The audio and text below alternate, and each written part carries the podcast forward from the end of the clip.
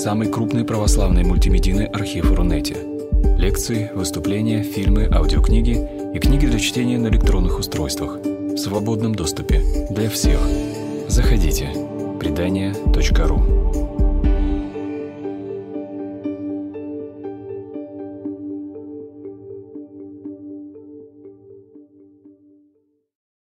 Спасибо большое. Э, я думаю, что для сегодняшней лекции, для сегодняшней темы моих э, регалий вполне достаточно.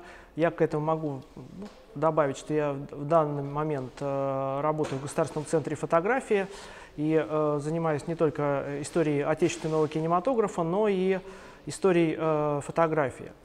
Но сегодня мы говорим о кино, и у нас такая, в общем-то, непростая тема, потому что наша задача с вами разобраться действительно с тем, как а, вот это э, уже немножко э, чувствуется в названии встречи, как действительно в э, кино мог быть выражен религиозный опыт в кино советского периода.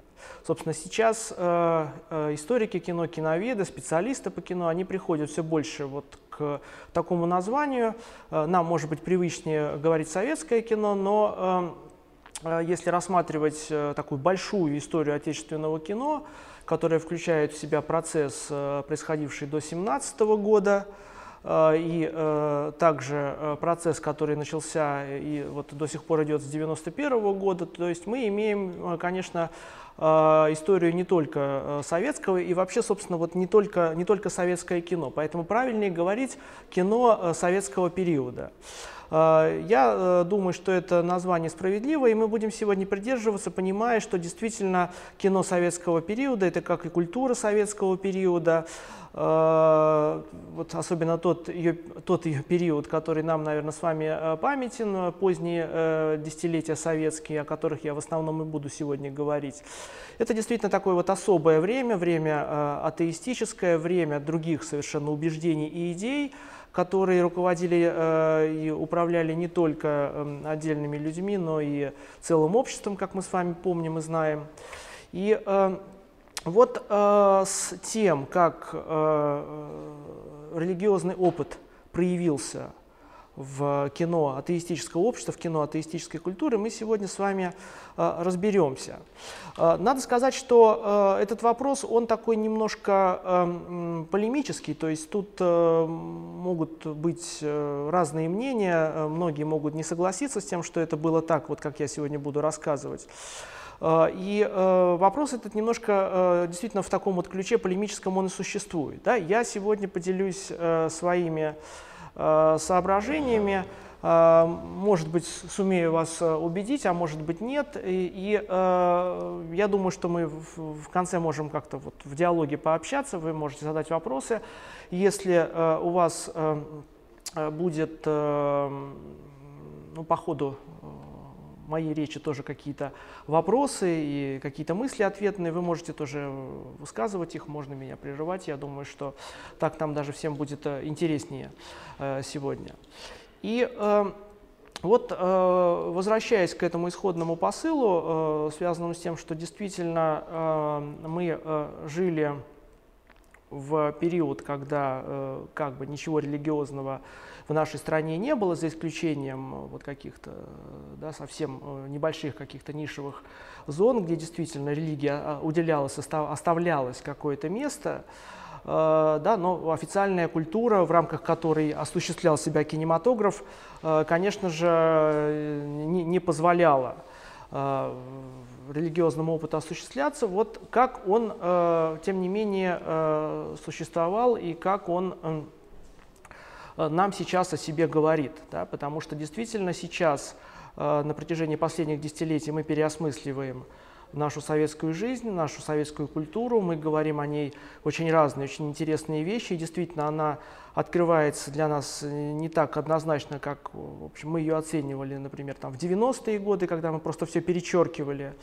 да, и все отрицали, и все вот, просто отталкивали от себя. Да? Сейчас, конечно, мы э, можем говорить о том, что советский период и вот поздний советский период. Это период, когда э, наше общество действительно пережило какой-то опыт позитивный, да, который мы можем э, воспринимать, который можем как-то оценивать и даже в какой-то степени вот использовать э, в развитии страны в будущем. Но это отдельный вопрос, и я не специалист в нем, э, поэтому э, здесь э, тоже я боюсь э, что-то сказать неправильно.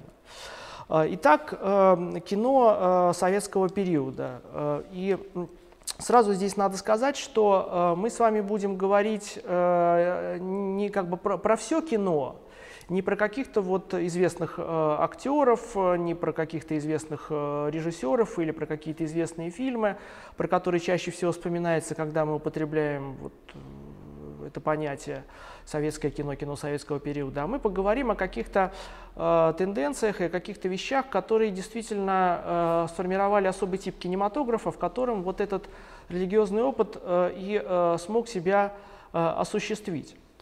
Э, я сразу хочу сказать, что э, вот э, наше понимание кино, оно не то чтобы неправильно или наше наше представление э, о кино, о советском кино, не о советском кино, неправильно в том смысле, что мы, конечно, э, э, вот выбираем для себя какие-то вещи, которые на виду, которые на поверхности, известные артисты, известные фильмы, какие-то известные там еще кинособытия, фестивали. И вот, собственно, это и есть для нас кинематограф. Но это как раз вот не самое, наверное, интересное, не самое показательное, чтобы понимать вообще, что такое есть кино. И э, для того, чтобы э, нам э, было немножко интереснее и мы точнее рассматривали те вещи, которые мы сегодня должны рассмотреть, вот мы должны понять одну вещь что э, кино э, должно быть, э, и оно, собственно, таковым и является, и имеет на то полное право, должно быть разным. Да? Мы с вами приходим в книжный магазин, и мы с вами можем там выбрать э, любые книжки по своему вкусу.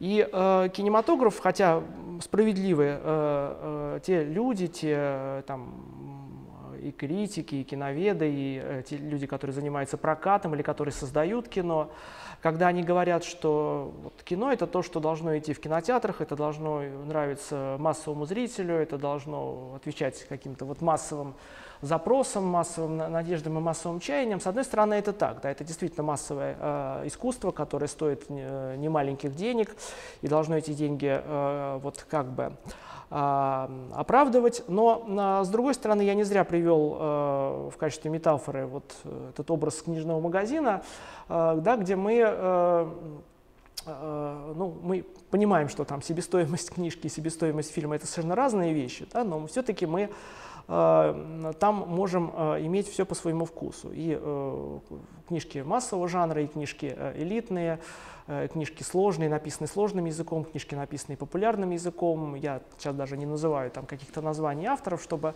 никого не обидеть. И э, на самом деле вот то же самое э, происходит и с э, кинематографом. То есть э, кино э, это э, искусство, которое должно отвечать разным вкусам. Кто-то хочет посмотреть комедию, кто-то хочет отдохнуть, хочет посмотреть, там, может быть, даже сериал, э, кто-то хочет посмотреть какую-нибудь последнюю фестивальную новинку, фильм, получивший призы на европейских кинофестивалях, кто-то хочет посмотреть какой-нибудь э, так называемый культовый фильм, то есть фильм, который собирает, э, когда он появляется, э, вот какой-то такой ресурс неких поклонников, которые ему поклоняются, и этот круг людей, которые этот фильм регулярно смотрят, интересуются им, и он не очень большой, не очень широкий, но вот такое кино тоже имеет место быть. И э, да, кино, как мы э, понимаем, оно разное. И э, вот эта разность кинематографа, она привела к тому, что э, в 20 веке, особенно к середине 20 века, э, но оно, собственно, не, при, а, не привело к тому, оно как раз таким стало, оно таким начало быть в а, период после Второй мировой войны, когда в Европе появляются кинофестивали, то есть они вообще родились до э, войны, э, но вот это фестивальное движение и авторитет фестиваля, авторитет фестивальных наград, он э, возникает после вот там где-то 45 -го года и дальше. И вот в этот момент э, как раз и э, появляются э, те формы кинематографа, те виды кинематографа, которые кажутся для нас непростыми, сложными. Мы там нередко, может быть, хотим их как-то вот, отодвинуть себя подальше, себя чем-то развлечь в кино, да, без каких-то вот сильных э, каких-то таких э, усилий э, нашего интеллекта. И э, с одной стороны это понятно, с другой стороны это не совсем э, правильно и не совсем справедливо, потому что как раз вот в этом сложном э, кино, которое требует э, такого интеллектуального напряжения, появляется очень много интересного, важного, э, в чем мы, собственно, можем вот прочитать как, какие-то новые Э, такие э, блоки информации о том, что вообще вокруг нас творится, что происходит в мире, в жизни, хотя и массовое и жанровое кино тоже с этим работает. Но если э, вернуться вот к этому периоду э, после Второй мировой войны, как раз я не зря сказал про авторитет европейских кинофестивалей, появляется вот эта потребность в сложном кино, потому что сложное кино не ориентируясь на массового зрителя, не э, будучи зависимым от э, проката широкого, оно начинает больше внимания уделять каким-то сложным вопросам и проблемам и начинает усложнять свой язык. Это такой очень отдельный сложный процесс, о котором нужно, наверное, отдельно говорить и не одну лекцию прочитать, потому что Э, здесь действительно э, очень много вопросов сразу всплывает. Но мы отметим э, два момента. Ответим, значит, первый момент связан с тем, что кино тянется к тому, чтобы в своем сюжете, в своей, как это сейчас говорят, нарративной структуре, повествовательной структуре, отразить какие-то сложные вопросы, разобраться с какими-то проблемами жизни. И э, второе, оно все больше усложняет э, вот те художественные средства, с помощью которых оно с этими вопросами разбирается. Появляется в сущности вот такой э, феномен, который называется европейское кино, европейское авторское кино. Сейчас говорят э, ну, много разных терминов. Существует фестивальное кино, то есть э, это кино, ориентированное на специальные прокаты, есть даже специальные там и продюсеры, и структуры, и фонды, которые этим прокатом сейчас занимаются. Это очень сложная такая система. То есть вот э, понимание того, что кино это Оскар или это там еще там каких-то 3-4-5 фестивалей, и все, все кино актуальное для нас это фильмы, которые на этих фестивалях получают награды или получают Оскар, это неправильно, потому что вот на протяжении всей второй половины 20 века и далее, количество всяких э, структур, которые поддерживало развитие кинематографа, увеличивалось, усложнялось, и э, само кино тоже, э, как бы, условно говоря, пользуясь этим, позволило себе быть более сложным в э, ряде случаев. И вот это авторское сложное кино, Здесь мы можем называть большое количество имен, это все звезды европейской режиссуры. Процесс этот, трансформируясь многократно, продолжается и сейчас, потому что и сейчас награды Канского или Берлинского кинофестиваля, они действительно вот актуальны именно потому, что ими награждаются картины, которые дают какой-то э, точный э, срез или, может быть, какой-то диагноз, э, философский диагноз тому, куда движется э, там, европейское общество, не только европейское общество, э, что его э, ждет, э, чем оно является сейчас. Я, конечно, немножко обобщаю, но это действительно вот возможность как бы почувствовать, понять, что происходит с нами в таком философском аспекте. И вот э, это э, процесс, я сейчас говорил как бы про заграницу, про то, что происходит в Европе и на мировых кинофестивалях, но процесс этот э, происходит и э, в Советском Союзе. И это самое интересное, потому что в Советском Союзе э, кино, будучи очень э, э, ну, можно сказать, хорошо структурированным, хотя, может быть, какие-то историки кино тоже с этим поспорят, но э, структурировано действительно его было достаточно серьезно, оно было хорошо организовано в сталинское время, Этому способствовали целый ряд э, факторов, в том числе и связанные с тем, что началь... киноначальники при Сталине ставили своей целью выслужиться и понравиться вождю, и поэтому предпринимали очень много усилий, чтобы вот кинематография действительно работала как э, такая целая отдельная отрасль. Это все э, возобновляется в послевоенный период, и это все продолжает функционировать э, уже в 50-е годы. Единственное, что там, конечно, была вот эта история с периодом мало картине, когда в 1948 году произошел резкий спад кинопроизводства, и до 1953 года количество игровых картин, которые выпускалось всеми киностудиями страны, было очень и очень небольшим. Потому что просто-напросто э, Сталин сказал, что не нужно тратить деньги на э, кино, это слишком затратно, будем делать меньше фильмов, зато все они будут э, хорошими, будут нравиться советскому народу.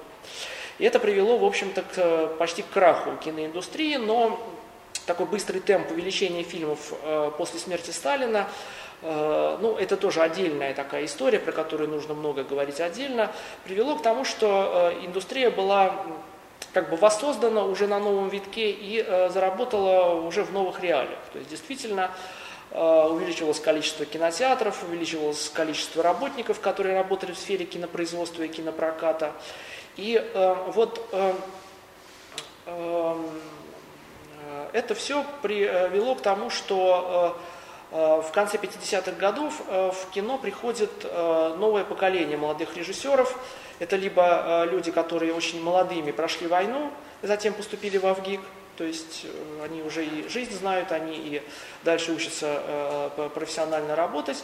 Либо это совсем юные люди, которые войну помнят там, детьми, Здесь там, можно в качестве примера привести Тарковского, который очень многие моменты э, воспроизвел в своей первой картине Иванова с детства. Здесь можно говорить там и про э, Кончаловского, про э, других э, режиссеров, э, ну, в общем-то, по тем временам тоже достаточно э, известных и, может быть, не, не менее талантливых. И э, вот э, этот э, период, вторая половина 50-х, начало 60-х, он интересен тем, что в кино приходят молодые люди, которые э, открыты, открыты э, тому, чтобы реализовывать какие-то свои идеи, уже не испытывая на себе какого-то гнета и какого-то давления, хотя, конечно, цензура, мы сейчас об этом будем говорить, цензура и какой-то регламент работы в кинематографе, он существует. И вот Э, вот этот момент, он очень интересный, потому что, с одной стороны, э, страна закупорена, железный занавес. Информации о том, что происходит э, не только в зарубежном кино, но и вообще в зарубежной культуре, там, в литературе, музыке очень немного. Хотя, конечно, все вот эти истории связаны с тем, что у нас проведен международный фестиваль молодежи и студентов, идут какие-то культурные обмены, культурные программы из Франции, из Италии, к нам приезжает американский президент, Э, с которым э, Хрущев осматривает достижения промышленности СССР и США, и это тоже чревато тем, что какие-то к нам приезжают коллективы, артисты и так далее. То есть, конечно, информация немножко поступает, но э, это, в общем, очень и очень немного. И возможности, собственно, понимать, что происходит в зарубежном кино, на тот момент, на рубеже 50-х, 60-х годов, ее очень мало. Э, но при этом э, э, методы создания фильмов сталинской эпохи новым молодым кинематографистам как бы не близки. Они слишком живо интересуются жизнью, миром, мирозданием, они слишком открыты. Вот это такой своеобразный эффект оттепельного времени, когда действительно люди были открыты, люди впитывали информацию, и э, это, э, собственно, давало им какие-то возможности и какие-то свободы вот, в, том, в том, как они дальше снимали кино. Я не буду сейчас специально заострять внимание вот на этой такой культурной ситуации. Да, я хочу сказать, что просто именно в этот период появляется так называемое советское авторское кино. Вот есть такое понятие авторское кино, оно нередко встречается тоже как такой специальный термин и требует э, определенного разъяснения. Авторское кино – это э, как бы кино, которое э, контролирует один или несколько авторов. Как мы, наверное, представляем, кино это все-таки студийное производство, это киностудия, где есть, если это западные варианты, американские, например, продюсеры, есть хозяева киностудии, даже начнем с этого. Хозяева киностудии, есть э, продюсеры, которые э, обеспечивают, скажем так, качество киностудии. Есть продюсеры, которые подчиняются им, которые непосредственно уже организуют само кинопроизводство и так далее, и так далее. То есть большое количество людей, которые следят за тем, чтобы фильм э, имел определенное качество продукции, и таким выходил в прокат, именно таким он должен понравиться зрителю широкому и заработать денег. А, и а, вот эта ситуация, она не позволяет режиссеру быть как бы полностью хозяином а, своей постановки, своего кинопроекта. То есть режиссера действительно это было, это есть, в общем, сохраняется даже и по сию пору. Его приглашают, его нанимают для того, чтобы экранизировать определенный сценарий или просто Э, реализовать определенный кинопроект. Как только он снял, как только он поработал на съемках с актерами, э, у него могут, э, собственно, этот материал изъять, и дальше уже монтажом фильма занимается штатный монтажер киностудии. Вот такая ситуация была очень долгое время в Голливуде, и в 30-е, и в 40-е годы, и далее.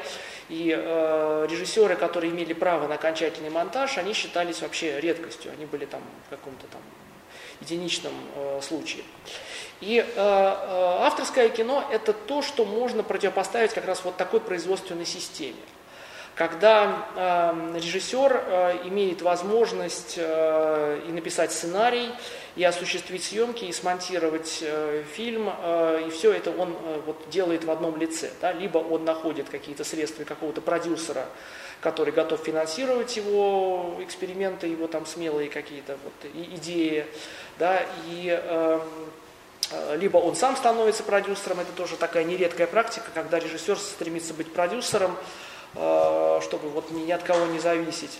И э, э, в сущности вот э, такая практика авторского кино, она как раз себя и проявила вот на этих европейских фестивалях, когда 50-е э, и в 60-е годы, началось это где-то ну, наверное, года с 50-го так приблизительно, действительно э, можно было видеть очень сложные по своей э, структуре картины, которые обладали сложными метафорами, сложными какими-то художественными структурами и обладали вот тем, что можно назвать иносказательностью. То есть происходила следующая вещь. То, что происходит на экране, зритель не воспринимает буквально, не должен воспринимать буквально. Автор, режиссер, эм, конструируя вот эту, эту э, реальность фильма вместе с оператором, художником, работая с актерами, э, создавая там какие-то декорации и, как следствие, целые миры создавая в кадре, он дает зрителю некий сигнал фактически сразу, изначально, э, в фильме о том, что этот фильм будет условный, он не будет обладать вот таким просто сюжетным языком, когда рассказывается сюжет, и все, что, собственно, нужно воспринимать, это все происходит в рамках сюжета сейчас на экране. И Э, чем дальше, тем э, вот больше становилось таких событий, таких имен и картин. И э, действительно кино уже в 60-е годы, самые интересные события, которые в нем происходили, это были события, которые, конечно, прочитывались в таком иносказательном формате когда режиссеры уже начали заниматься тем, что они экранизировали свои сны, экранизировали свои видения, стала появляться такая специальная техника э, построения сюжета, построения истории, когда э, неожиданно э, в истории сюжет как таковой вдруг переходит в видение, в сон, в воспоминания и так далее. И, конечно, это было связано и с развитием самой техники кино. Э, все большим усложнением э, носителей э, пленки, все большим усложнением технического оборудования, оптики, камер и так далее, и так далее. Ну, тут можно много всяких примеров говорить, там и про съемку с движения, и про работу, эксперименты с светом, и эксперименты со звуком и так далее, и так далее. То есть, конечно, в 60-е годы язык кино очень усложнился. И вот э, мы так все время говорим э, про э, кино за пределами Советского Союза, пора уже перейти, собственно, к нашему кинематографу. Получается так, что э, э, советские режиссеры, молодые режиссеры, они как бы улавливают вот эту большую, мощную тенденцию, которая идет, конечно, от кинематографа западного, э, где кино – это э, средство не только рассказывания истории, не только такого вот прокатного охвата широких зрительских масс, да, но это еще и некая область такой индивидуальной художественной работы. И э, вот я не зря э, обозначил уже этот период, конец 50-х. Действительно, в этот период появляются картины, которые как бы отвечают э, интересам, запросам, э, планам советских киностудий, э, фильмы о войне, фильмы о э, революции, но в них э, мы видим уже э, новый язык, да, и мы видим какие-то приемы, которые э, дают вот это ощущение неоднозначности. То есть мы видим не только Э, сюжет фильма, но мы э, еще и э, что-то узнаем о герое. Даже мы можем прочитать некий какой-то вот авторский режиссерский комментарий о герое, исходя из того, что мы видим на экране. Там, те же самые вот эпизоды сновидений в Ивановом детстве – Э, Тарковского, да, в этих э, снах герой фильма Иван, он вспоминает свое довоенное детство. Это такие эпизоды э, какого-то вот абсолютно безмятежного счастья, с которыми контрастирует вот эта война и его опаленное войной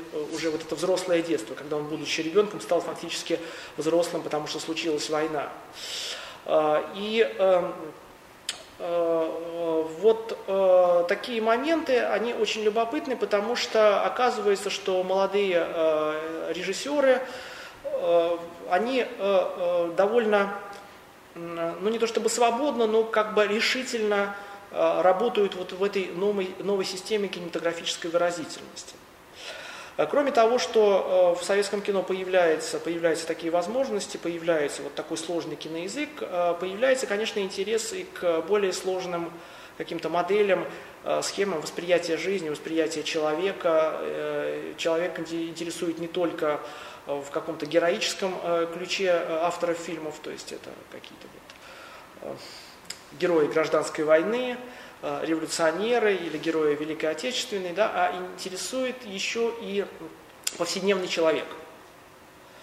И вот э, интерес к повседневности, э, желание как бы ее передать на экране, дать ее такой, какая она есть на самом деле, э, рождает еще один очень интересный такой эффект и особенность э, вот этого оттепельного кино. Это как бы такая серьезная игра в э, документальность. То есть, э, когда мы видим, например, в э, картине, но ну, это немножко более поздняя картина Марлена Хуциева «Июльский дождь», которая снималась в 1966 году, очень длинную панораму прохожих на Московской улице, среди которых постепенно появляется главная э, героиня, и дальше камера начинает уже ее отслеживать.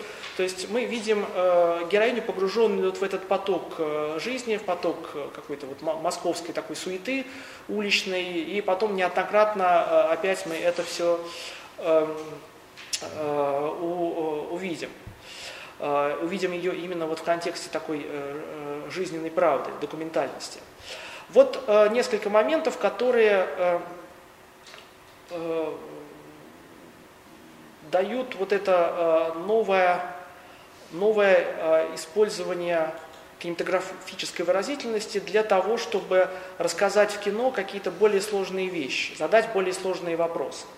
И, конечно же, э, у молодых и пытливых людей 60-х э, неизбежно э, в умах возникают э, не только вопросы, но даже и ответы на главные такие вот бытийные вопросы. Да, кто есть я, э, где мое место, э, что я там собой представляю и так далее. Я, конечно, немножко сейчас э, так утрирую, да, э, все это не, не столь э, так определенно, может быть, но, тем не менее, желание эти вопросы задавать, искать на них э, ответы в кино, а не рассказывать э, истории героев гражданской войны, э, да, или там рассказывать о производстве советском, э, они, э, конечно, очень сильны. Они и э, двигают режиссеров дальше. Хотя, конечно, мы здесь должны понимать, что есть целый ряд моментов, которые заставляют режиссеров существовать в определенных рамках. То есть абсолютной свободы у них нет, как у их коллег за рубежом,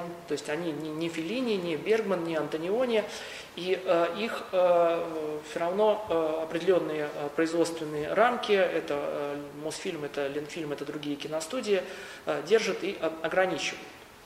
И вот э, в этот период э, это такая, наверное, общая ситуация, общая характеристика.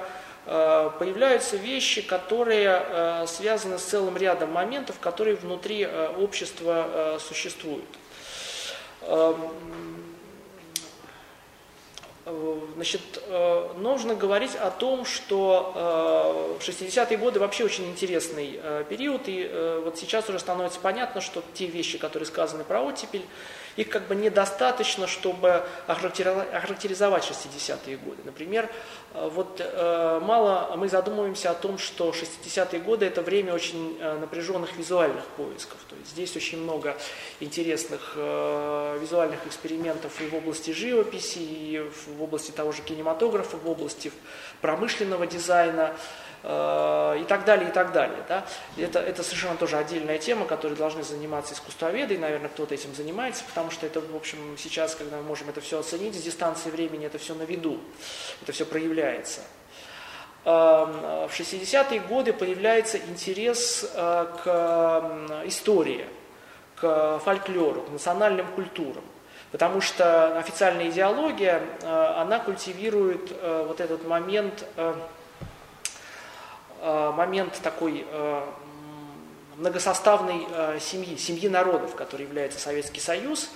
Народы разные, разные культуры, разные традиции, и это все нужно уважать, чтить, изучать, проводить разные вот такие мероприятия, фестивали, смотры и так далее. И кроме этого, конечно, интерес к истории, интерес к э, истории Руси, создание в 1965 году общества охраны э, памятников русской истории, э, да, который в дальнейшем породил тоже такую инерцию вот этого интереса к русской истории. И здесь же очевидно, что встает интерес и к православию.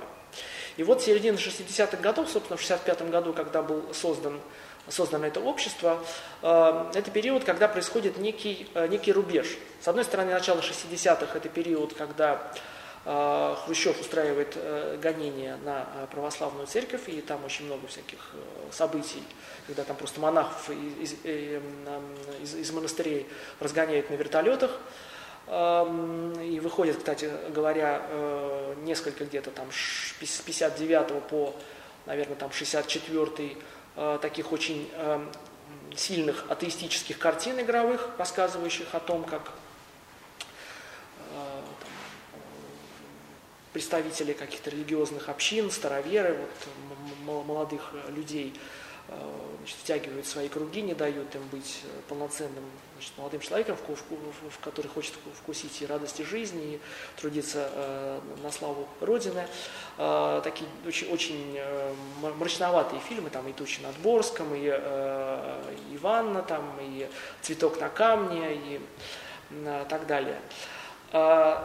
Но э, уже в середине 60-х происходит обратный процесс, как это вот нередко бывает, да, то есть культура, она так меняется иногда очень полярно. Вот эти стадии э, культурного развития, они э, двигаются на э, каком-то вот таком моменте противопоставления, даже противостояния.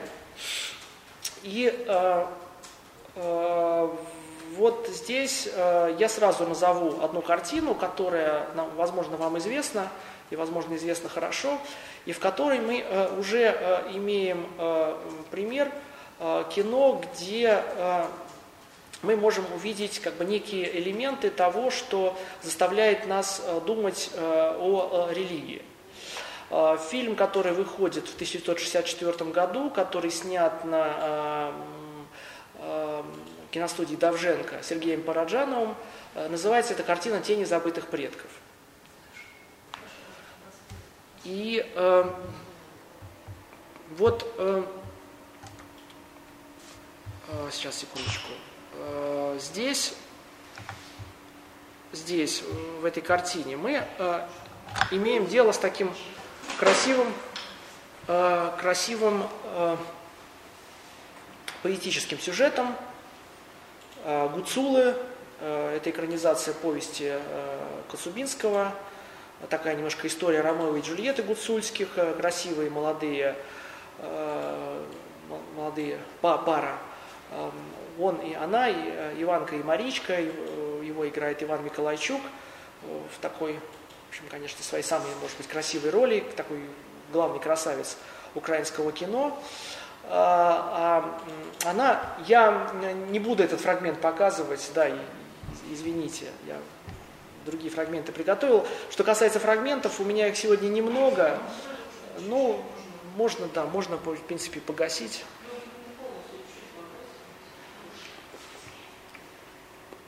Пока не надо, пока нет сильной, сильной необходимости.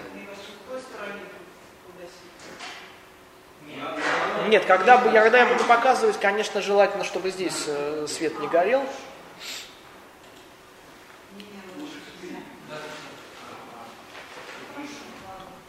Что делает Параджанов? Параджанов, когда э, изучает э, гуцульскую культуру, он э, как человек с Кавказа, эмоциональный, как режиссер и художник, чье детство прошло в окружении большого количества предметов старинной материальной культуры, потому что он воспитывался и детство провел в доме его отца, тифлисского антиквара. Он ослеплен просто и, э, и цветами, и э, обрядами, и э, каким-то количеством тоже старых вещей, которые можно найти в гуцульских деревнях в начале 60-х годов. И э, в какой-то момент он не обходится даже и без э, сцены богослужения. Мы видим э, вот, этот, э, вот эту церковь гуцульскую, гуцулы э, уняты, э, это, конечно, там все идет по греко-католическому обряду, но вот э, Здесь э, этот момент, он обращает на себя внимание. Я, кстати говоря, даже до конца не знаю, была ли там такая специальная история, связанная с э, цензурой. Э, картина, конечно, была принята неоднозначно, но э, все, кто, кто понимал, маломальски видели, что это действительно э, произведение. Картина попадает за рубеж, идет в зарубежном прокате, к ней за рубежом проявляют интерес, и Параджанов, конечно, становится таким известным советским кинорежиссером. Но, э, повторюсь, вот э, этот интерес к культуре гуцулов и э, необходимость в какой-то момент показывать богослужение в храме, причем это такой довольно длинный эпизод, это момент очень любопытный, потому что, с одной стороны, это не, да, не, не, как бы не специально снятая сцена, чтобы зрители прочитали вот какой-то какой-то смысл, поняли, что герои этого фильма, они э, как люди, э, там, может быть, воцерковленные, э, да, детерминированные э, религией. С другой стороны, как бы эпизод достаточно смелый и такой самостоятельный. Да, и, конечно, камера там наезжает и на лица актеров, героев, и на э, иконы, то есть на, на образа, и создается такое единое поле каких-то ликов. И вот таким образом э, возникает э, художественный прием, когда э, герои, герои чистые, герои, которые вот движимы какими-то очень чистыми помыслами и, и э, целями, сопоставлены э, с э, э, христианской иконографией. И э, вот этот момент, он э, любопытный такой, я уже неоднократно его отметил, э, и любопытный он еще в связи с тем, что в фильме есть и, конечно, мотивы вот такого э, старого, э, старинного обряда верия, который есть в гусульской культуре, то есть э, какой-то языческой ее части, языческой ее ипостаси, и есть такая борьба вот этих храмовых эпизодов, ну, условно говоря, борьба и каких-то вот моментов чисто таких языческих ритуальных. И э, там есть даже там и сцены такого колдовства, там вот одна из героинь, она, значит, она бесплодная, она приходит к колдуну за этим, э, чтобы он помог ей э, справиться.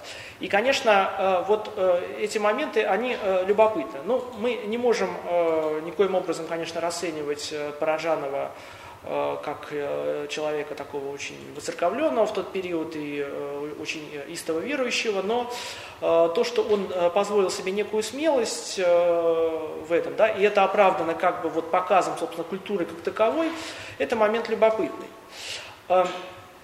Что еще, значит, дальше происходит, да, и что еще мы с вами должны с неким любопытством здесь отметить?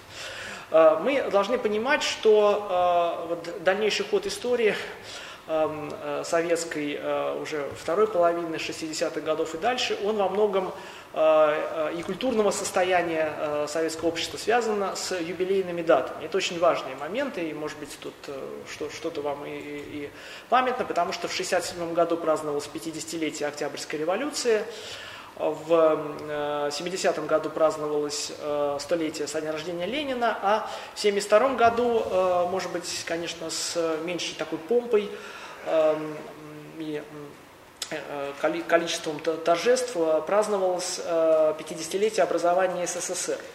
Это такие важные круглые даты, на которых нанизывалась идеология, да, вот, собственно, культура, которая тоже была во многом определена эм, идеологическими моментами, и, конечно, к этим круглым датам Э, все, что делалось э, там, в 66-67 году, то, что делалось в 70-м году и далее в начале 70-х годов, э, вот это все должно было быть связано напрямую с этими датами.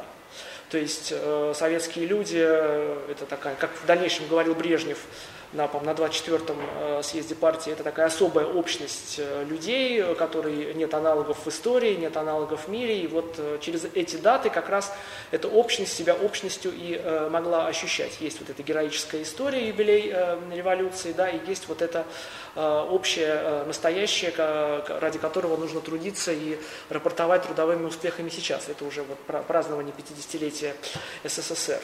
И вот в этот момент я не беру там другие э, события, которые тоже э, отдельно, э, конечно, нужно оговаривать, там, как вторжение, например, в Чехословакию в 1968 году, создание уже окончательно вот этого, этого как бы нового витка вот этой закупоренности от мира, слово «застой», которое нередко и, наверное, справедливо употребляется. Но э, вот в этот период создаются действительно в том числе и фильмы, которые очень так э, э, героизирует э, период э, революции и гражданской войны, которые создают какой-то новый тип вот такого главного, э, главного героя истории, это э, революционер.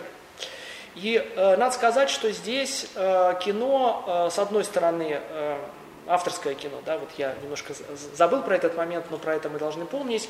Э, авторское кино, которое э, себя проявляет как бы вот таком на новом уровне, потому что э, к этим важным проектам, которым киностудии и их руководство должно рапортовать, как руководство самой киноотрасли к юбилею, их поручают снимать либо известным и зарекомендовавшим себя вот в недавнем времени молодым и уже не очень молодым дебютантам, либо это, даже слово дебютант здесь уже не очень, наверное, правильное, либо это ну, вот какие-то а, проекты, в которые вкладываются большие деньги. Да, это тоже в какой-то степени влияет на творческие возможности.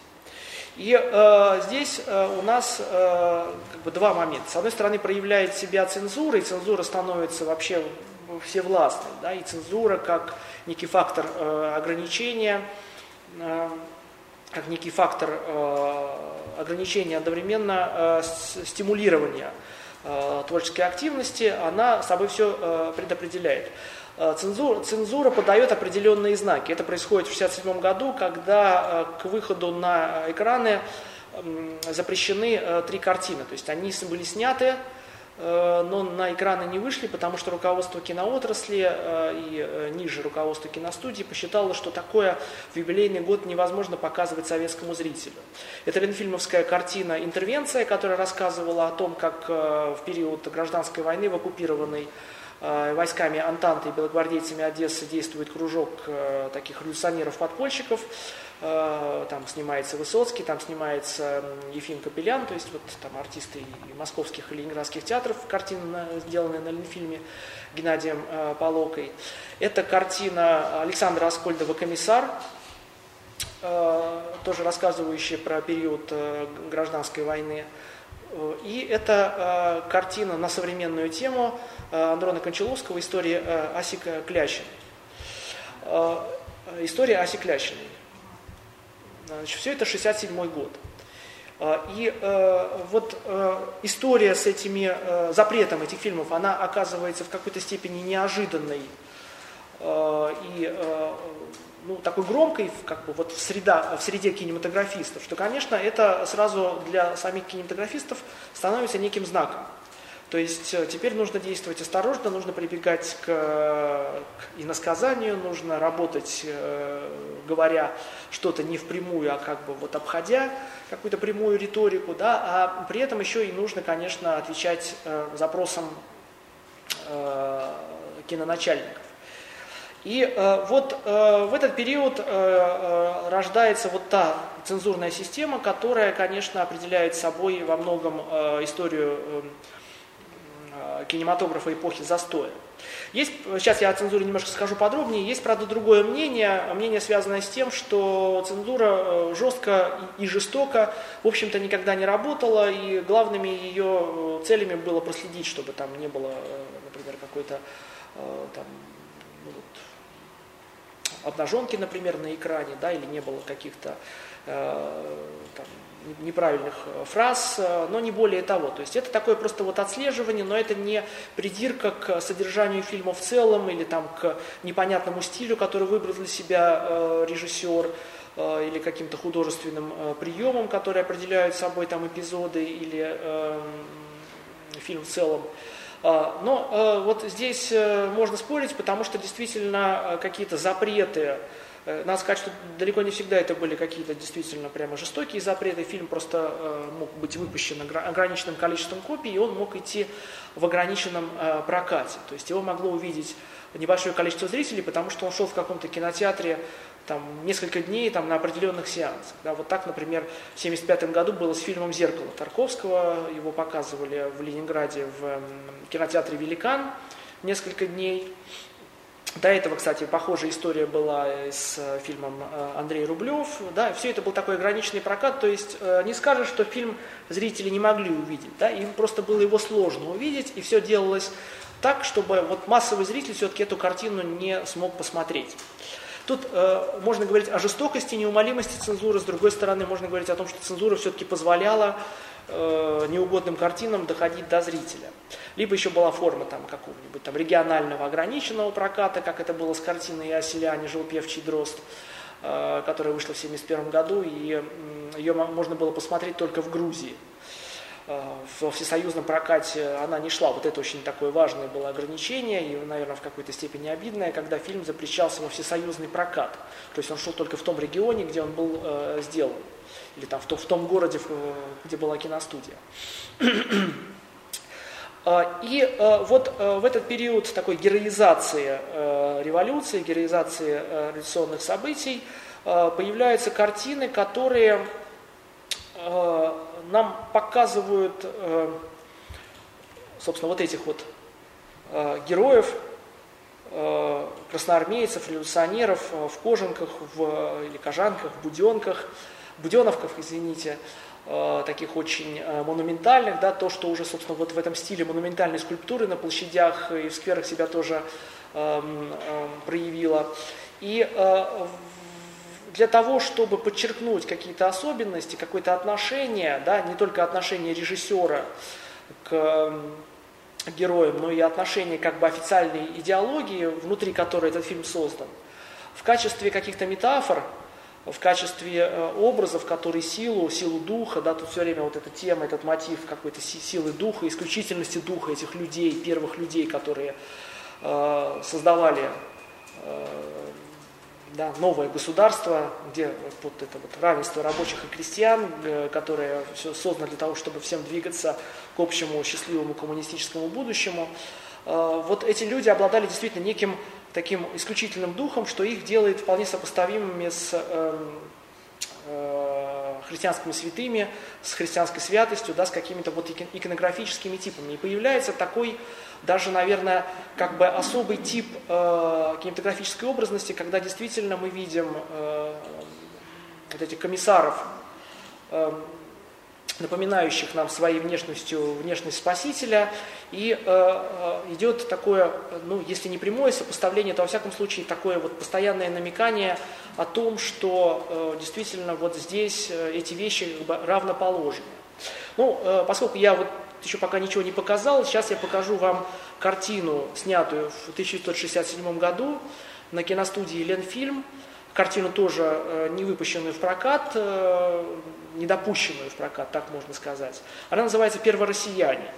Это была очень вольная экранизация поэмы э, ленинградской поэтессы Ольги э, Бергольц, э, поэма э, «Первороссийск», рассказывающая о том, как группа рабочих одного из петроградских э, заводов поехала э, на Алтай, кажется, и решила там создать трудовую коммуну. И вот э, их э, такое героическое движение, оно находит сопротивление, оно становится еще более героическим, потому что им там сопротивляются местные казаки, им э, там сопротивляются и такая местная какая-то старообрядческая община. Да, но вот э, начало картины. Картина вся снята в э, такой очень интересной стилистике. Вот это как раз и послужило, наверное, одним из оснований э, для того, чтобы ее не выпустить на экраны. Стилистика, когда герои эм, развернуты фронтально на камеру, смотрят в камеру, за ними такой очень простой, ну или как-то интересно отработанный фон. Картина сделана немножко в театральной стилистике, потому что и режиссер-постановщик – Э, Евгений Шиферс э, и э, художник-постановщик, чья работа здесь была очень важна, Михаил Щеглов, они были выходцами из театра. Это такой, конечно, вот художественный эксперимент. Давайте посмотрим начало этой картины, где тут даже один из героев осеняет себя крестным знамением. Да, да, сейчас. А как еще раз? Первое россияне. Вот, э, к сожалению, звук у нас только с э, моего компьютера, но а звук нам нет, нет, не, да? так важен, как э, изображение. Первое россияне. А у меня нету такого фильма «Комиссары», У меня нету такого на флешке.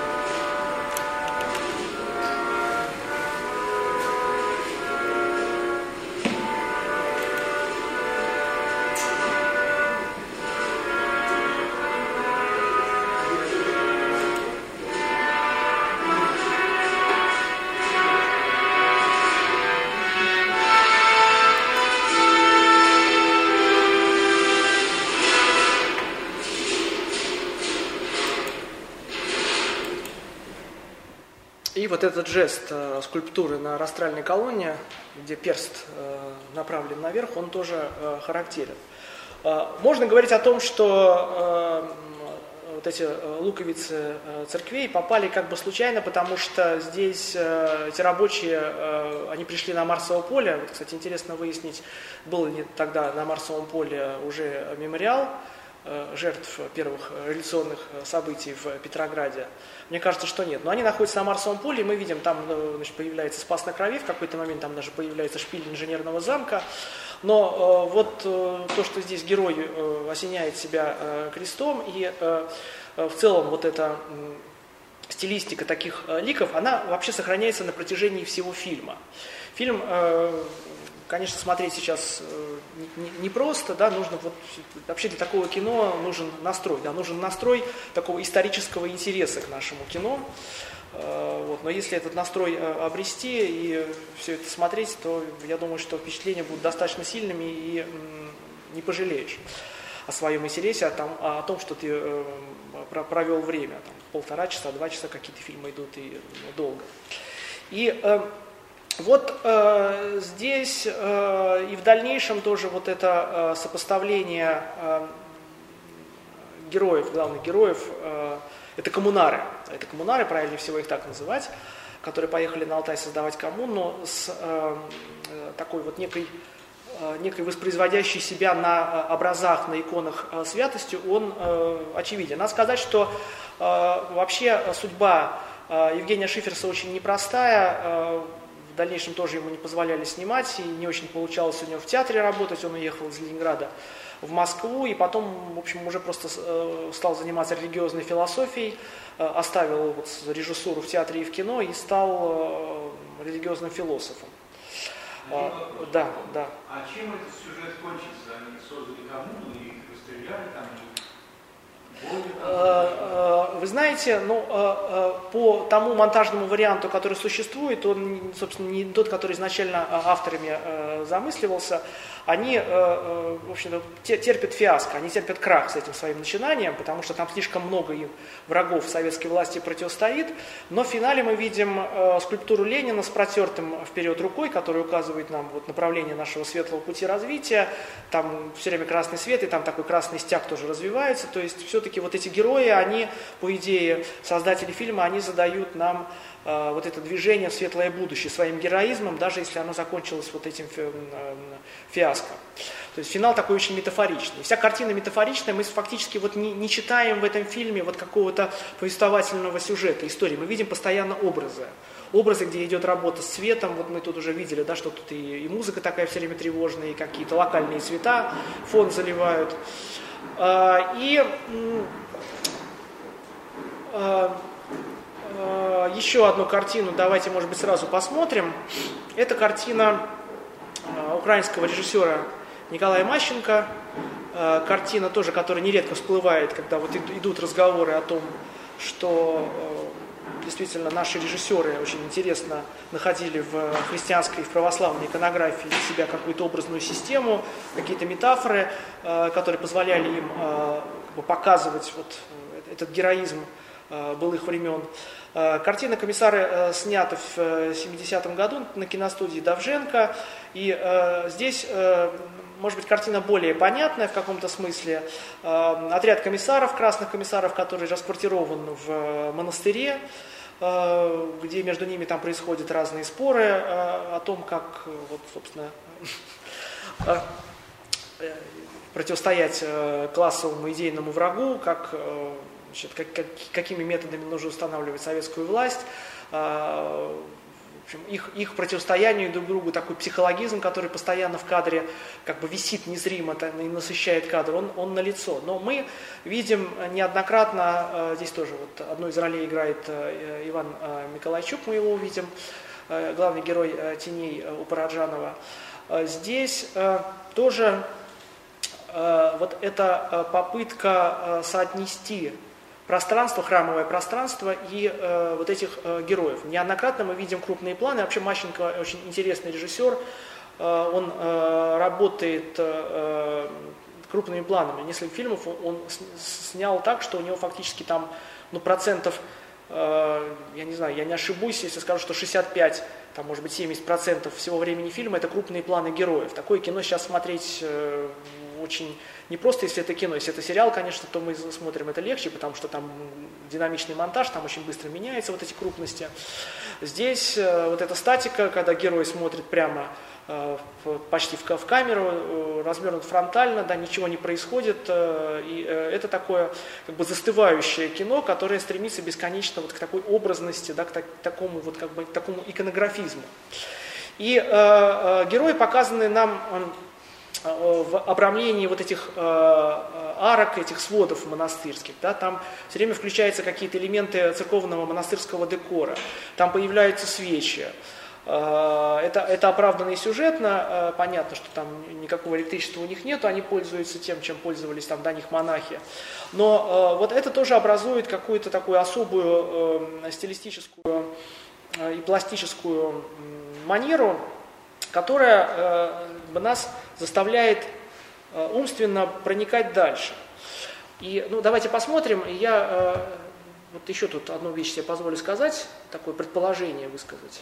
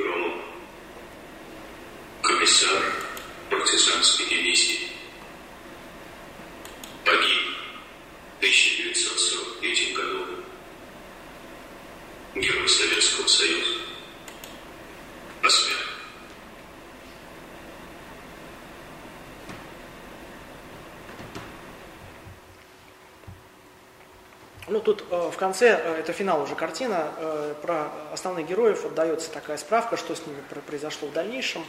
Э, действие фильма происходит в период гражданской войны. А, э, интересно то, что э, диалоги между героями, э, их речь, и даже вот здесь есть и такой закадровый авторский комментарий, они, конечно, нас никоим образом не отсылают, как мы с вами можем понимать, ни к православной культуре, ни к православию, в общем-то, ни, вот, ни к обрядовой стороне, ни к, ни к догматам, ни к каким-то церковным установлениям, но вот эта иконографическая сторона, она действительно говорит нам как бы немножко другие вещи. И э, я не зря э, вот вначале говорил о том, что авторское кино, оно предполагает, да, что фильм э, развивается на нескольких смысловых уровнях. Да, мы видим сюжет, мы видим какую-то историю, мы видим, что там, геро, с героем что-то происходит, но при этом мы еще имеем возможность э, видеть э, и какой-то авторский комментарий, комментарий режиссера. В какой-то степени вот эта техника, она достигла уже своей такой очевидности в фильмах Тарковского, да, где, э, там, ну, пользуясь тоже какими-то специальными возможностями, давая это как некий сон, как некое видение, Тарковский нам уже от себя э, говорил что-то, что, что мы можем, собственно, понимать про то, что с героями происходит в зоне в этой, да, в то время как сами герои, они вот просто в зоне пытаются там найти свое счастье, э, пытаются там не погибнуть и так далее, да, но мы воспринимаем через э, образное обрамление, через комментарии, через вот эти переходы из сна в явь, в сюжет, из, э, опять в провалы, в какое-то видение, да, не факт, что это видение сталкера, это может быть какие-то уже вот видения автора фильма, мы э, понимаем больше, больше смыслов, чем мы поняли их на уровне сюжета. То есть кино Э, уже вот в этот момент, в момент таких э, важных картин в силу важных юбилеев, э, которые отмечает советское общество и Коммунистическая партия Советского Союза и в целом идеология, ну, можно так сказать, да, мы видим, что язык начинает обретать некую свою такую многозначность, сложность и Э, конкретные примеры, они действительно нам э, дают вот это ощущение иносказательности, когда мы как бы вот видим историю про комиссаров, но мы видим еще и этих комиссаров в каком-то другом качестве, и это отсылает нас к какому-то первоисточнику, который мы ощущаем э, смутно, неясно, да, но вот понимание того, что они находятся в монастыре, что рядом горят свечи, над их головами вот эти своды и арки, эти ведуты, отсылает нас уже впрямую, собственно, к эм, христианской иконографии. И, э, э, конечно, э, вот я говорил про цензуру, это все воспринималось неоднозначно, потому что несмотря на такую разность и, скажем так, какую-то культурную оснастку кинематографических чиновников, тут надо понимать, что советскую кинематографию возглавляли разные люди, и вот как бы, традиция это у нас и там до сих пор продолжается, когда люди из одной сферы приходят и возглавляют другую сферу, и у них там много всего происходит, э, того, что не должно происходить, да, и точно так же вот и в советское время э, киностудии возглавляли там ничего плохого про них, наверное, нельзя говорить, но люди явно вот не из этой сферы, там бывшие какие-то герои партизанского движения или чиновники сельского хозяйства, как, например, э, Филипп Ермаш, который возглавил э, Госкино СССР в 1972 году, когда была создана эта структура, и до 1986 года вот, фактически весь такой вот основной застойный период, он был э, таким министром советской кинематографии, он пришел в кино из сельского хозяйства, да, он там продвигался по партийной линии, э, и в какой-то момент его поставили руководить кино, но надо отдать должное, что с одной стороны, конечно, с его э, деятельностью с, э, связаны такие личные творческие, наверное, трагедии там, и Паражанова, и Тарковского. С другой стороны, он в, в кино разбирался да, и э, давал возможность э, быть осуществимым многим интересным кинопроектам, которые тоже сейчас являются частью нашей большой вот этой киноистории того периода.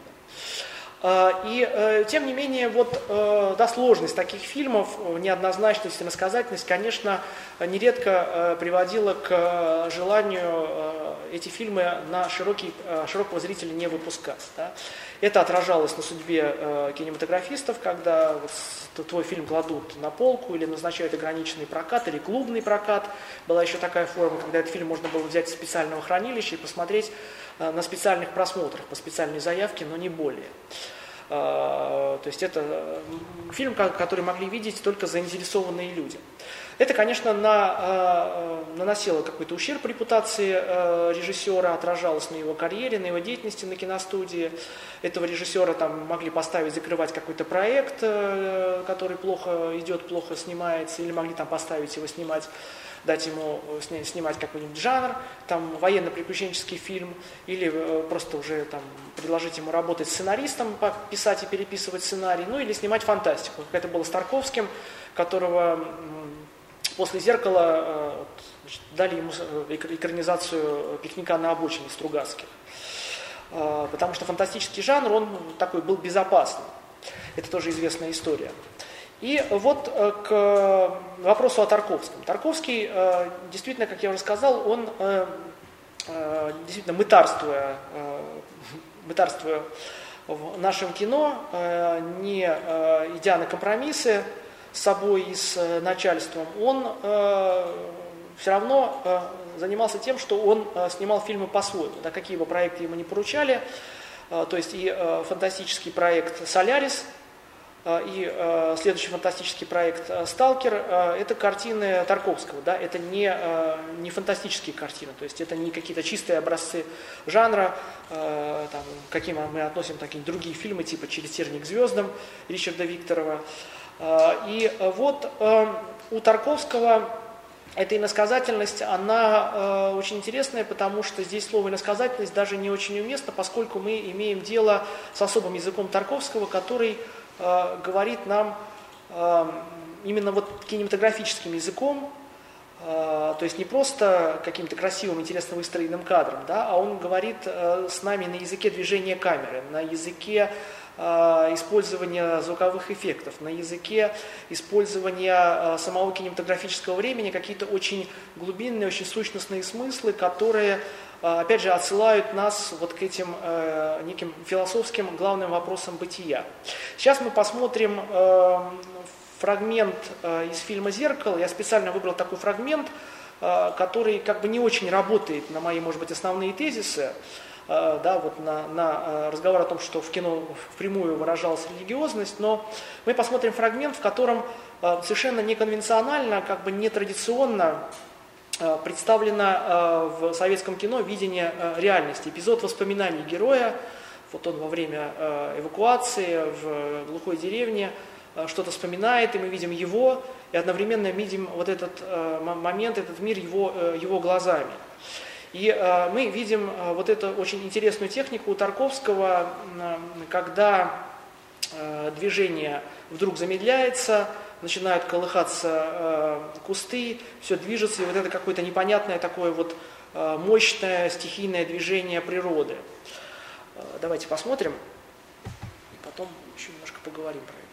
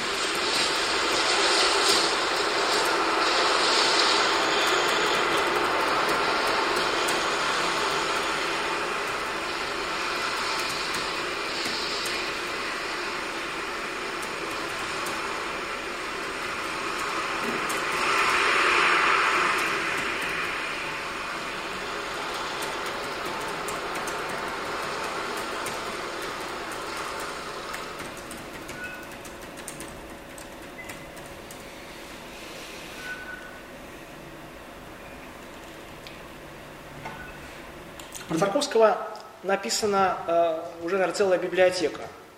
И на русском, и на иностранных языках э, новые книжки продолжают выходить.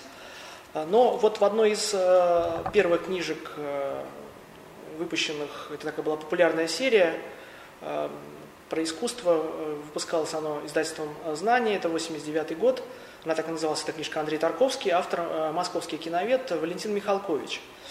И в этой книжке, э, тоненькая, это в сущности такая брошюра, э, он очень правильно определяет вот эти сцены, потому что они имеют место быть не только в зеркале, они есть и в «Сталкере», там есть такие эпизоды, когда герои смотрят на зоны и видят, как ветер в зоне закручивает смерч. И тоже растительность колышется. Это есть и в ностальгии, и в жертвоприношении. Вот эти, эти такие Э, странные порывы э, ветра, и Михалкович называет это э, картиной дыхания сфер. То есть в этом эпизоде мы видим некое вот как бы божественное дыхание, то есть некое божественное присутствие в нашем мире, да, где, конечно, оно не всегда может быть ощутимо, не, может быть, не всегда может быть зримо, но вот тут в этой технике видения, потому что это специальные эпизоды, которые специально у режиссера теряют цвет, видите, тут такой монохром, и в других фильмах также этот монохром всегда происходит, и происходит вот это медленное движение. А, то есть э, это э, возможность выделить этот эпизод, сделать его особенным, э, регламентировать его для зрителя как некое видение или воспоминание, но одновременно это и момент, когда есть такая прямая речь от автора-режиссера. То есть он нам показывает некую картину бытия, это не просто деревенский дом, где живет э, герой с, с мамой, это не просто вот э, петух, которого они там пытаются зарезать, потому что это сложное военное время, они там меняют сережки на этого петуха, чтобы его зарезать и приготовить. А, а это э, уже вот некая, некая как бы, реальность, в которой присутствует что-то свыше. И вообще о зеркале, конечно, нужно говорить особо, и эта картина такая очень особенная, исключительная, да, она тоже была не выпущена в широкий прокат, э, шла э, ограниченно, и по тем временам вообще была абсолютно новаторский, потому что такой фильм как бы о себе самом, составленный из отдельных эпизодов воспоминаний, каких-то там хроникальных моментов, там есть вот эти моменты военной хроники и так далее, и так далее. Это было совершенно непонятное кино, непонятно о чем, про что, но при этом необыкновенное, вот завораживающее действительно э, в какие-то моменты говорящее нам не только о личности режиссера, но и отсылающее нас к каким-то более глубинным моментам. И э, таким образом Тарковский показал действительно, что в истории отдельно взятой личности, в его биографии присутствует и э, божественное начало.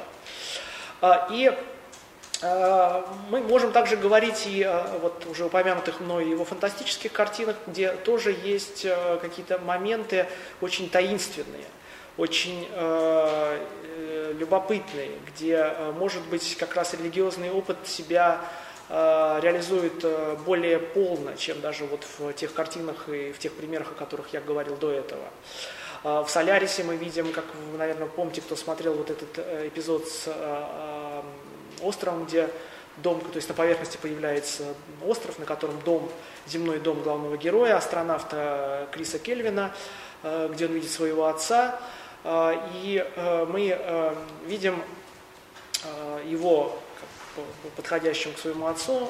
Затем мы начинаем подниматься. Камера нас поднимает все выше и выше, и мы смотрим на это все с такой космической точки.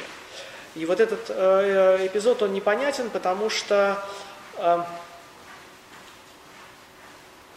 потому что до этого мы видели поверхность Соляриса после того, как мы видели персонажей. Они смотрят через иллюминатор вниз, иллюминатор своей станции, и мы дальше видим планету, мы понимаем, что это вот это такой монтаж по взгляду, это классический монтажный прием в кинематографе.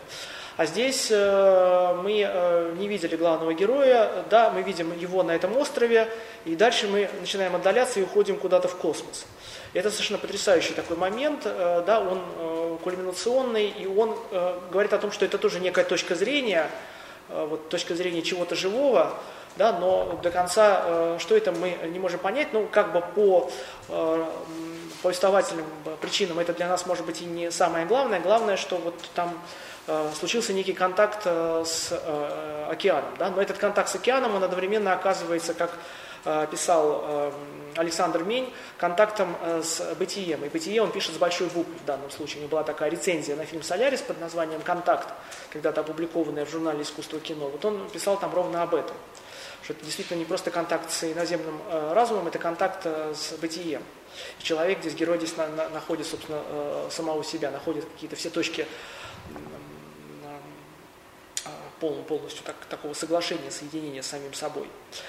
А, и, э, конечно, э, тут можно многое говорить о э, зоне, о эм, вот, том, что происходит в «Сталкере», где тоже общем, ряд, ряд эпизодов э, как бы нас выводят на какой-то иной уровень э, восприятия персонажей, истории. Мы как бы наблюдаем за ними уже откуда-то э, сверху, откуда-то свыше. Да. Вот такая э, кинематографическая техника, э, да, может быть, конечно, самые там какие-то э, специалисты по Тарковскому и поспорят, и э, здесь это, это возможно, но она действительно себя вот э, проявляет, ее невозможно не замечать, то есть тут можно по-разному это интерпретировать, но вот техника, где мы следим за героями с точки зрения чего-то или кого-то, даже если это зона, да, но зона в сюжете этого фильма так и не обнаруживает своих каких-то вот э, концентрированных разумных каких-то качеств, эм, но тем не менее. Да. И э, э, что происходит дальше? Если мы так немножко идем в каком-то таком хронологическом режиме, то Э, мы э, должны понимать, что, конечно, э, уже 80-е годы, период, когда вот эта иносказательность и эта отсылка к вот этим священным смыслам, сакральным смыслам, она как бы вот немножко рассредоточена по разным картинам, по разным явлениям. Но мы здесь не можем не сказать про э, фильм Лопушанского «Посетитель музея». Константин Лопушанский, который вошел в наш кинематограф, дебютировал в перестроечной картине «Письма мертвого человека», которая очень срифмовалась тем, что Горбачев встречался с Рейганом неоднократно и договаривались вот о разоружении, о разрядке напряженности, э, связанной вот с концентрацией атомного оружия у э, атомных держав и так далее, и так далее. Да, это такой фильм вот про это э, жуткое атомное будущее. Фильм апокалиптический, в чем-то он тоже отсылает нас к «Сталкеру», потому что немножко образность рифмуется, да, и сам Лопушанский, он считает себя, ну, наверное, преемником Тарковского, так можно его, его назвать, ну, или человеком, получившим профессиональное крещение у Тарковского, потому что он э, какое-то время работал помощником режиссера на «Сталкере», он слушал э, лекции Тарковского на высших режиссерских курсах и даже законспектировал их, и они опубликованы. Это очень интересный такой вот документ, связанный с личностью Тарковского, лекции по кинорежиссуре, они неоднократно опубликованы. А, и а, после «Письма мертвого человека», это картина 86 года, выходит картина «Посетитель музея». Это 89 год, где а, опять перед нами такое вот некое странное, вымороченное, некое жутковатое будущее. Сюжет немножко лишен в жанре Э, фэнтези э, герой э, идет в некий заповедник, который находится на дне моря. Когда происходит отлив, то, то в это место можно добраться, и значит, он должен вот в этом месте оказаться и как бы спасти мир, потому что мир погряз в экологической катастрофе. До этого он проходит такой обряд инициации в таком специальном заповеднике, где находятся люди с физическими и умственными недугами. И вот после этого он оказывается вот в, в центре этого заповедника, где на горе э, стоит крест. Э, и э, вот это очень такая интересная и по-своему мощная маркировка всего содержания этого фильма, всей как бы сути. Э, всей сути, и даже в какой-то момент э, камера э, смотрит на э, главного героя э, ну, с точки зрения креста. То есть это, конечно, очень, очень э, смелый ход, э, крайне смелый, скажем так. Но мы, э, да, мы как бы вот тоже обретаем в этом фильме некое, э, некое высшее зрение на, на все. Да? Герой при этом там шепчет э, молитвы, и э, дальше значит, он, он возвращается, и там значит, как, как бы история немножко поправляется. Вот. Но фильм скорее все-таки не о том, что есть конкретные э, методы э, обращения к религии, к э, религиозным э, заповедям, христианским заповедям, э, как э, действительно средству спасти мир, спасти, спасти все. Это скорее фильм о надежде, о том, что вот если мы обратимся к христианским истинам, да, мы в общем, поверим в их правильность, в их истинность, то у нас есть надежда, что действительно все в мире нормализуется, и мир станет для нас благом. Э, в то время как мы идем, э, это действительно так, конечно же, мы идем уже несколько десятилетий, очевидно, совершенно противоположную сторону. И э, э, вот э, здесь в какой-то степени мы можем говорить о э, таком неком финале вот этого э, тоже очень, э, очень неконцентрированного э, религиозного опыта или такого религиозного смысла образования в советском кино. Э, я не сказал еще, конечно, про фильм э, Ларисы Шипитько э, «Восхождение», потому что в этом фильме, э, где действие происходит во время Великой Отечественной войны, Э, где главные герои, э, значит, партиза, два партизана, Сотников и Рыбак, один э, значит, предатель, другой герой, они, конечно, рифмуются в каком-то смысле с Евангелием, с евангельской историей. И фильм даже в какой-то момент хотели режиссеру запретить, потому что чиновники в Госкино увидели вот эту аналогию совершенно явную и ругали режиссера за это. Режиссер значит, в ответ на требование снять фильм про такого партизана Чапаева, чтобы он стал примером для советских э, зрителей, все-таки настояла на том, чтобы герои остались такими, и в них действительно эта аналогия прочитывается. А, эм, да, ну, про этот фильм тоже очень э, много э, написано и сказано, это все можно, в общем-то, найти. Вот если подходить и к финалу, и подытоживать, к финалу, собственно, у нас такой, действительно, уже в 1989 году, когда выходит картина «Посетитель музея», когда выходят другие фильмы, начинается такая условно названная историками, киноведами эпоха многокартине. По аналогии с э, периодом малокартине, когда там действительно выходили буквально считанные какие-то фильмы а, при Сталине в эпоху многокартине, которая датируется 1989-1993 годом, фильмов выходило очень много. То есть там по 300, по 400 игровых картин в год. Это связано с отменой цензуры. То есть это вот такая как бы крайность. Э, цензуру отменили, а чиновники э, стали бояться выглядеть непрогрессивными, выглядеть ретроградами и подписывали любые бумаги, запускались любые картины, и уже, собственно, даже кинематографисты стали учиться находить каких-то независимых э, спонсоров, Э, тогда даже слово продюсер еще не очень как-то укоренилось. Вот чаще использовали слово спонсор, там даже какие-то вот эм, хозяева кооперативов были э, спонсорами э, фильмов. Да, дело доходило до того, что там, человек, владевший мебельным э, магазином, мебельным отделом, э, был спонсором э, картины, которую ставил известный актер-комик Михаил Кокшонов. То есть э, возможностей было куда больше, цензуры не было, и фильмы стихийно просто снимались, да, но э, их никто не видел и уже сейчас э, никто не помнит. Но вообще период очень интересный, и его нужно изучать. Я думаю, что мы его еще будем для себя тоже открывать, как такой период позднесоветского или постсоветского кино. И вот в этот период, конечно, э, христианская святость, православная святость, образ храма, иконы, свечи, ну, такой, такой очень традиционный, конечно, набор образов, он Э, часто очень присутствует на экране. Уже э, эпизоды не страшно снимать э, в церкви, не страшно снимать просто даже литургию, когда идет литургия, или разыгрывать это перед камерой. То есть здесь, конечно, никаких ограничений и эм, никаких, никаких обязанностей, обязательств у кинематографистов нет перед идеологией. И э, здесь, наверное, вот сложно говорить о том, что мы должны ценить. Хотя это, наверное, и так отчасти. Да, мы, мы, мы можем ценить те или иные какие-то э, эпизоды и какие-то фильмы за их вот это обращение уже прямое к христианским святыням и выражение христианских смыслов, каких-то про православных воззрений.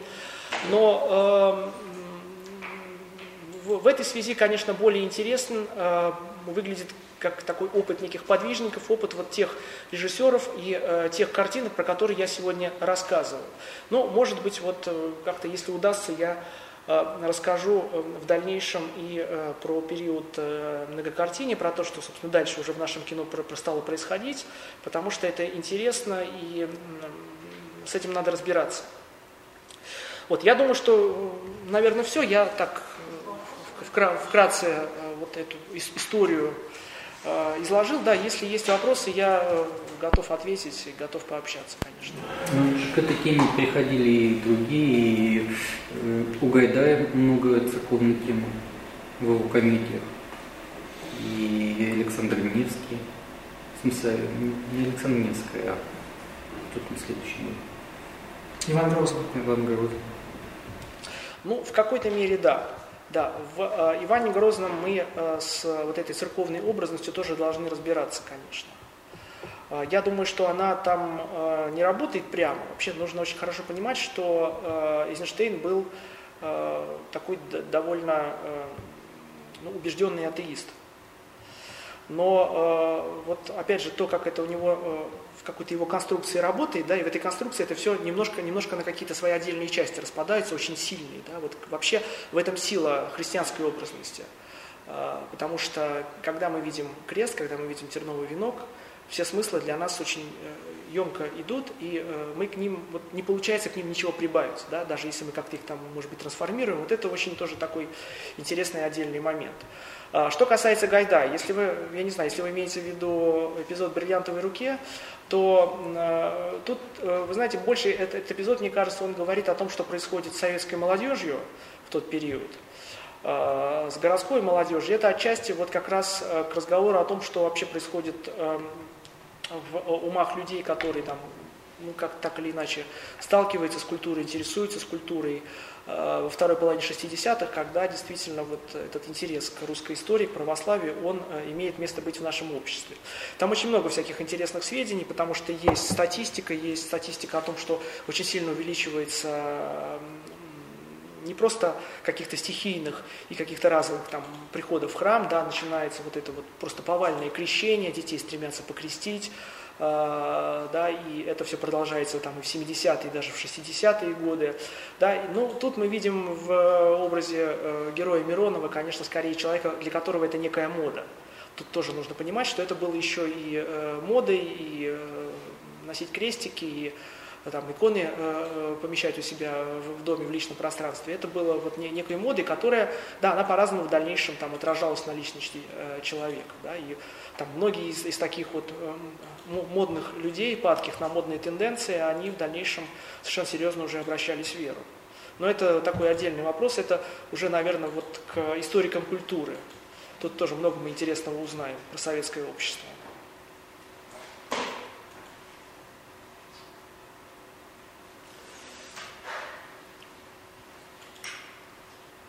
Так, если вопросов нет, спасибо вам за внимание. Да, я думаю, что что-то интересное я рассказал.